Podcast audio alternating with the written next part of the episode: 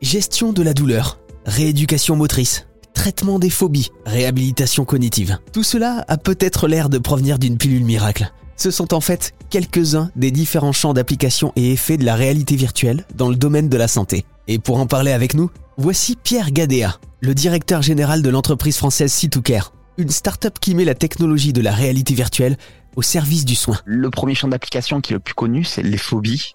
Après, il y a le champ des addictions aussi, euh, sur lequel ça a montré son efficacité. Aujourd'hui, c'est une spécialité qui est tellement dure. La réalité virtuelle va permettre de les reconfronter dans des objets qui sont des objets toxiques, donc ça peut être alcool, cannabis ou tout ce qui est stupéfiant, qui va pouvoir les réexposer, qui puissent libérer la parole, libérer les émotions, afin qu'ils soient mieux préparés lors de leur sortie pour éviter le risque de, rechute. Donc je vous ai parlé des phobies, des addictions, de la rééducation, mais aujourd'hui il y a tout ce qui est champ de la neuro qui permettent de travailler sur le ralentissement des maladies neurodégénératives, hein, je parle de la sclérose en plaques, d'Alzheimer, de Parkinson notamment, sur lesquels vous allez pouvoir faire des exercices, des mises en situation sur lesquelles va permettre de ralentir la dégénérescence des cellules.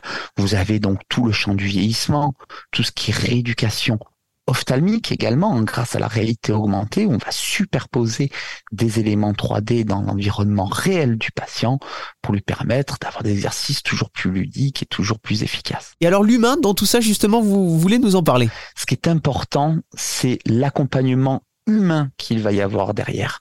Un bon thérapeute va vous permettre, avec un casque de réalité virtuelle, d'avoir de très bons résultats on n'est pas en train de déshumaniser le soin et c'est hyper important pour euh, pour nous. Les casques de visiocasque et les 250 environnements que nous avons développés sont efficaces si derrière il y a un accompagnement humain du thérapeute qui va pouvoir vous aider à avoir les méthodes ou les exercices appropriés qui vont vous aider à progresser. Et ça, je pense que c'est quelque chose d'essentiel de ne pas oublier l'humain dans le soin. Merci beaucoup Pierre Gadea, directeur général de Citoucare.